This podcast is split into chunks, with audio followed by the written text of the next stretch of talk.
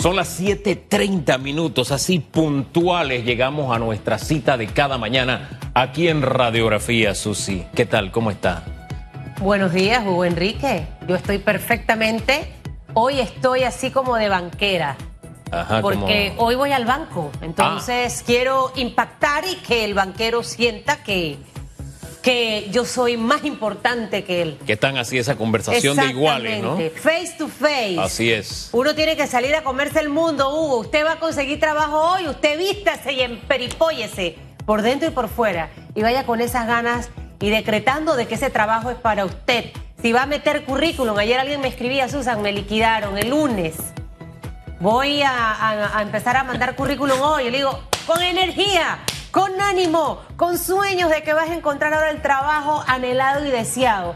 Hugo, que a pesar de las cosas que nos ocurren, eso no nos desanime, ¿sabe? Porque sé que somos seres humanos, pero inyéctese de energía de la buena para lograr eso que a lo mejor he estado esperando por mucho tiempo o no pensaba que iba a tener que buscar trabajo en octubre. U- Usted sabe, lo que ocurre es que así como pensamos, eso somos. Y si voy negativo a una, qué sé yo, una entrevista de trabajo, a renegociar con el banco, a lo que sea, si voy con un pensamiento negativo, ya voy derrotado. O sea, de antemano ya fui derrotado. Así es. Por eso a mí me encanta, ¿sabe? Ese pasaje de, de, de David, ¿no? Un pelado enfrentándose a un gigante que era un militar consagrado. Y como él le dice, yo te venceré. O sea, el pelado no lo dudaba. Yo te venceré. Esa es la mentalidad que usted debe tener el día de hoy cuando vaya a enfrentar sus gigantes, llámese banco, llámese deuda, llámese la falta de empleo, llámese lo que esté viviendo en este momento. No hay gigante. No hay gigante. Que lo detenga. Que lo detenga. En Fe, este miércoles. Fe, fe. Mucha fe. Mire, hoy vamos a estar con una, una giganta. Sí. Porque venció el COVID. Sí. Pero aparte de vencer el COVID, que ya nos los contó en su experiencia anterior, hoy está aquí para hablarnos de cómo vamos con el COVID. Hugo, eh, cómo nos hemos portado los panameños. Podemos retroceder. La doctora Gladys Guerrero, ella es epidemióloga de la Caja del Seguro Social, va a estar con nosotros esta mañana. Oye, usted hace el croquis muy bien, cómo nos hemos portado, porque el informe que dan las autoridades no es lo que las autoridades han hecho o dejado de hacer, eso es el producto de lo que usted y yo en la práctica, en la vida diaria, eh, eh, asumimos como comportamiento. Así de sencillo, eso es lo que nos refleja a nosotros, esa cifra. También importante, el DAS, heredero del FIS, del PAN, FES, etcétera, está en el ojo de la tormenta. Hoy vamos a hablar con el hombre que está a la cabeza de esa oficina. Hay muchas críticas, hay muchas dudas. Usted pendiente, eso será en la segunda DAS era media hora. Era, FIS, era FIS. FES, PAN, etcétera, ¿no? ¿Y por qué siempre tres letras, no? Sí, ya, ¿no? Sí, no Vamos me fui en ese detalle.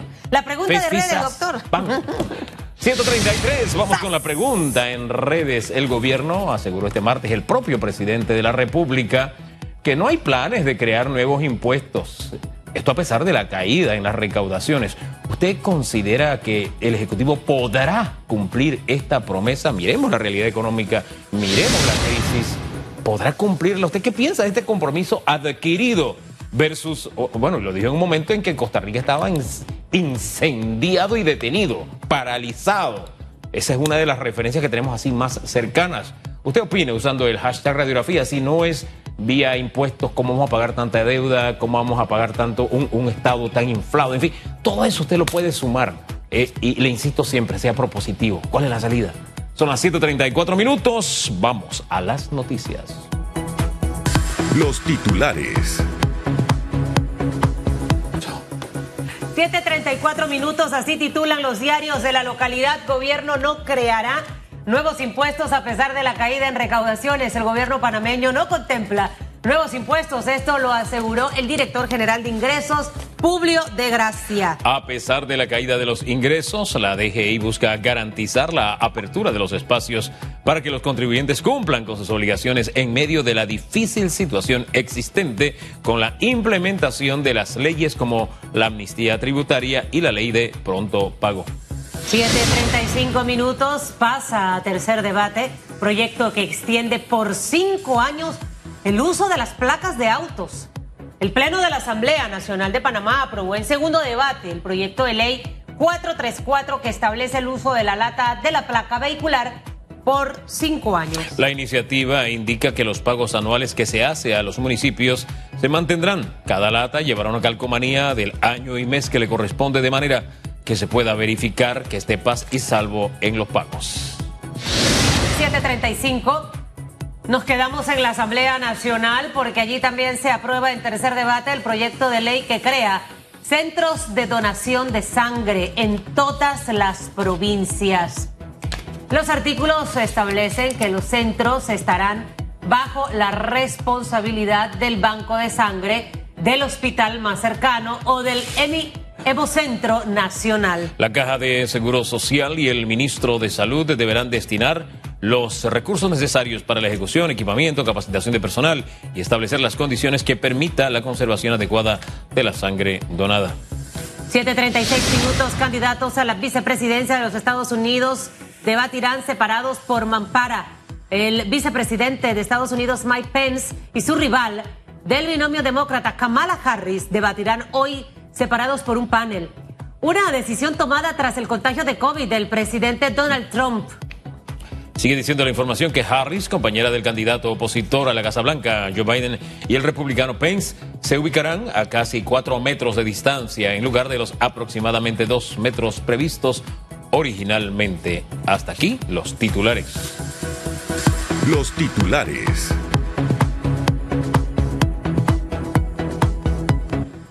Son las 7:37 minutos, tal como lo avanzamos. La doctora Gladys Guerrero es nuestra primera invitada esta mañana. Ella es epidemióloga. Yo tengo que decir esa palabra con calma, sí, sílaba por sílaba, epidemióloga. Buen día, doctora. Buenos días, Hugo. Buenos días, Susana. ¿Cómo están? Lo voy a inscribir en el concurso de deletreo que se está anunciando. De repente ¿Puedo ganar? le ¿Quién ponen sabe? ahí epidemióloga, doctora Guerrero, ¿cómo está? Usted es una guerrera. Usted es de las sobrevivientes de COVID, de esas panameñas eh, que, que venció a esta terrible enfermedad y que definitivamente yo escuchaba el backstage cuando entraba al estudio mientras usted conversaba con Hugo. eh, de cómo cambia la vida tanto espiritual como la física de una persona después del COVID. Y esto, y esto se lo digo porque mucha gente hoy en día piensa ya se fue el COVID, ya no hay mascarilla. No, él sigue entre nosotros y quienes pasaron por esta experiencia, obviamente, sí reconocen que el virus cambió e impactó sus vidas. Y me gustaría arrancar por allí porque estamos en 1.01, creo que fue que escuché con el tema del RT, eh, y no podemos subir esto más, eh, lo que tenemos que hacer es bajarlo. Bajarlo. Definitivamente que así es, Susan y Hugo.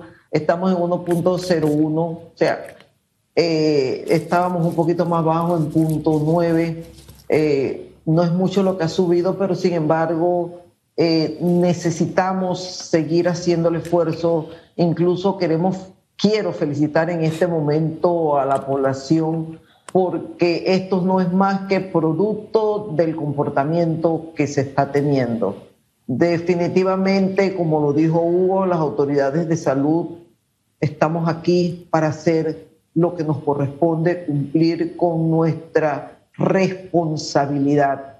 Pero sin embargo, la parte más importante y la piedra angular, que es la prevención, está en cada uno de nosotros. Entonces, de una u otra manera, mantener desde hace ya varias semanas ese RT en 1.9 nos está indicando que sí, que sí se está haciendo algo, que la población ha empezado a cumplir más las medidas, pero sin embargo, ojalá pudiéramos bajarlo más. En la medida en que bajemos más ese menos casos vamos a ir teniendo. Si ustedes ven el número de pruebas que se está realizando por, por día, prácticamente está siendo 5 mil, un poco más de 5 mil, eh, pero se mantiene el número de casos nuevos diarios que se están presentando en 700, 600, unos días 500, 900. Entonces tenemos que seguir, tenemos que seguir, nosotros tenemos que seguir dando esa milla extra que nos falta a cada uno como individuo para bajar más, bajar más y que esos números de casos nuevos día a día sigan reduciendo. Eh, eh, doctora, eh, antes de salir al aire conversábamos de varias cosas, como dijo Susan, y hay una que se me quedó, y es que yo estaba escuchando el mensaje de alguien y le dije a Susan, ¿te das cuenta cómo varía la voz, cómo le cambia a la gente la voz después del COVID? Porque era una persona que me estaba dejando un mensaje en el celular. Y, no sabía que usted estaba oyendo, dice, pero eso dura dos o tres semanas.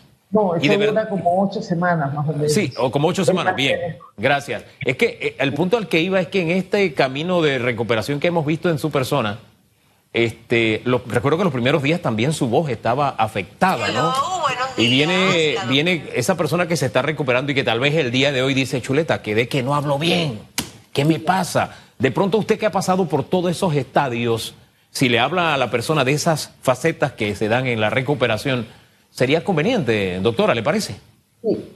E, eso va a depender de las afectaciones. No necesariamente todo mundo va a quedar con algún cuadro de disfonía, pero los que sí terminan con este cuadro de disfonía, eh, uno se preocupa, uno dice, ¿qué pasó? ¿Con qué quedé? Pero sin embargo, al hacer la consulta, eh, se me informó el médico que me quedara tranquila, que este era un episodio que generalmente me iba a durar ocho semanas. Y tuve la oportunidad de conversar con otra persona que anteriormente le había dado y me dice, sí, quédate tranquila que así es. Y definitivamente que así es. Igualmente, o sea, dependiendo de la afectación que puedas tener y de ahí, de la importancia del que la Caja de Seguro Social decidió establecer esta clínica post-COVID, es eso, porque quedan algunas afecciones que posiblemente puedan ser secuelas de la enfermedad, que hay que investigarlas, hay que estudiarlas, hay que seguir a los pacientes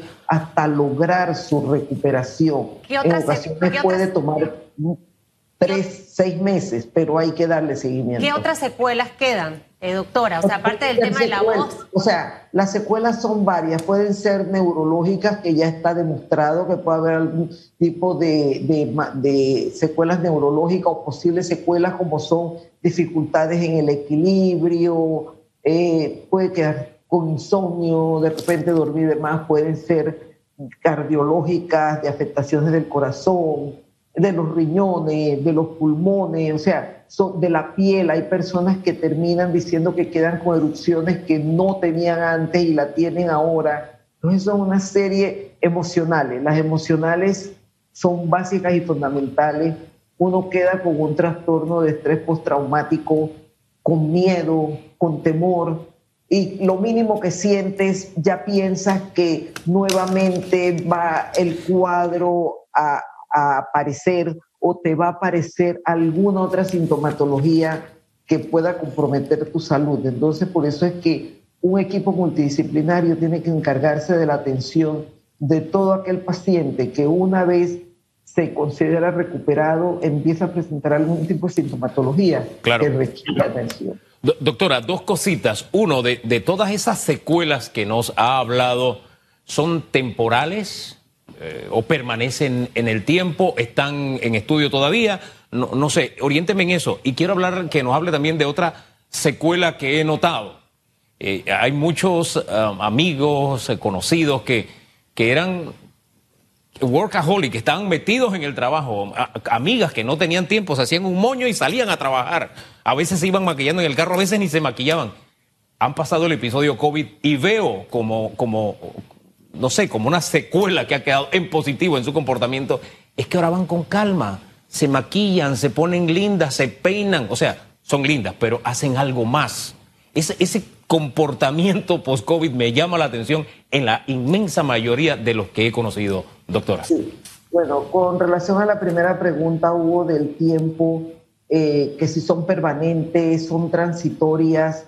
Eh, hasta el momento el seguimiento que se le ha dado a los pacientes, tal vez otros países que empezaron eh, los cuadros primeros que nosotros, toda la literatura que existe al respecto, pareciera que la mayoría de los pacientes terminan recuperándose completamente.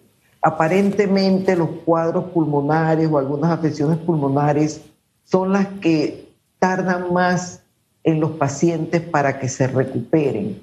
Pero sin embargo, sí, pues el paciente termina poco a poco con la atención ir restableciendo su estado físico para, pues, nuevamente volver a esa vida activa que pudo haber tenido anteriormente. Y con relación al otro que señala de aquel apuro de que era moño, era en el carro, sí, tal vez el vivir esa experiencia, que fue lo que te dije antes de iniciar el programa, te enseña a valorar otras cosas. Te enseña a valorar que si tú tuviste una nueva oportunidad de vida, tú debes aprender y debes aprender en positivo a cómo hacerlo de ahí en adelante, adquiriendo y siguiendo siendo una persona responsable, una persona que, que valoras todo lo que tienes a tu alrededor y de una u otra manera incluso entendiendo a tu prójimo que en ocasiones, o sea, no lo lograbas entender, pero ahora, o sea, te hace como una persona más sensible y más comprometida con tu entorno. Esta mañana colgaba yo un video, doctora Guerrero, recordando lo que vivió el mundo hace, 100 años con la gripe española. Eh, y la verdad es que pareciera que la historia se repite después de 100 años. ¿Qué aprendimos los seres humanos? Algunos aprendieron, otros básicamente ignoraron muchas cosas. Y hace 100 años no había mascarillas, pero se hacían de tela. Era otro, era otro tipo de manera de protegerse. Yo creo que es un momento coyuntural para Panamá. Nos hemos dado cuenta lo difícil y complicado que es estar confinados en casa, el no poder trabajar, el no poder traer los alimentos y proveer al hogar de todas esas necesidades que tenemos. Y, en esta oportunidad el cuidarnos, el seguir protegiéndonos porque el virus sigue con nosotros, es parte de nuestra vida, es fundamental esas medidas que implementamos desde marzo de este año, mantenerlas y obviamente a quien en este momento presente a lo mejor algún síntoma, no pensar que no es necesario acudir a un médico. Y esto se lo digo porque no quisiera, y ojalá que eso no pase, que en unas dos o tres semanas nuevamente nuestro RT se haya disparado. Eh, porque bajamos la guardia, porque nadie va a aguantar esto más. Y creo que es importante que el panameño se lo repitamos 1.500 veces al día si es posible. Sí, definitivamente, Susan, que la reactivación económica es necesaria. Ningún país aguanta ya permanecer más tiempo cerrado. Pero sin embargo, tal como tú lo dices, tenemos que saber que si hay una apertura económica, eso no significa que porque el virus se fue o porque el virus se nos alejó. Tenemos que aprender a vivir con el virus aprender a vivir sabiendo que hay que seguir cumpliendo con las medidas que se repiten todos los días y hacerlo correctamente, no hacerlo a veces sí, a veces no, a veces me lavo las manos, a veces no me las lavo. O sea, no valorar yo lo que pueda ser el riesgo, ni tener una percepción de lo que pueda ser un alto o bajo riesgo, sino que todos los actos de mi vida diaria me obligue a la higiene de manos las veces que sea necesario, con agua y jabón, con alcohol gel o con alcohol, igualmente que la mascarilla. La mascarilla solo me la quito cuando voy a comer y, y si tengo que comer con alguien a la distancia requerida y si es posible evitar eh, estos momentos tan agradables que pasábamos antes en la comida, de estar conversando con la risa, eh, porque de una u otra manera son estas gotitas de saliva cuando nos reímos, cuando hablamos, cuando soltamos estas carcajadas que pues viajan, no viajan mucho y se ha demostrado aún que no viajan mucho, pero se mantienen y viajan y puede venir la transmisión. Tenemos que mantener el distanciamiento físico, tenemos que acordarnos ustedes del lugar donde están eh, trabajando, que esas superficies con las que tienen mayor contacto las tienen que estar desinfectando todos los días. Son medidas básicas, como tú dices. Tenemos que seguir haciéndolas. Doctora, 15 segundos, si es posible, adicionales. Em, aquí tengo un amigo que me dice, pasé 40 días en cuidados intensivos, 20 en sala de recuperación. Ya tiene varios meses de haber salido y dice, todavía sigo difónico. ¿Qué esperanza le da usted a una persona que está en esta condición? Bueno, si él todavía sigue difónico, no sé si ya le pasaron las ocho semanas que fue las que me dijeron a mí, realmente sí, pues así, fueron ocho semanas, fue como si hubiera sido el calendario, el tiempo que me dijeron, si él sigue difónico ha transcurrido ya todo el tiempo, o sea, desde el día que él empezó con la difonía, si ya han pasado más de ocho semanas, yo creo que, y la recomendación, yo me imagino que él está en seguimiento. Todos los que de una u otra manera tenemos cuadros COVID moderados o graves, eh, tenemos un seguimiento después de recuperado.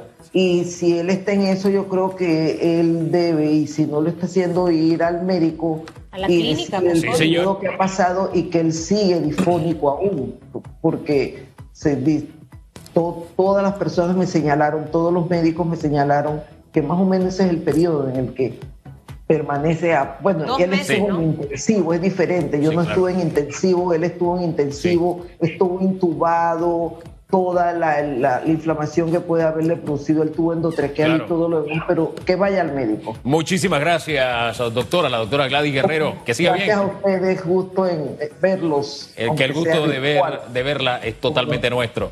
Y a propósito de ver, vamos a ver a Flor y a oírla también. Llegaron las glotas.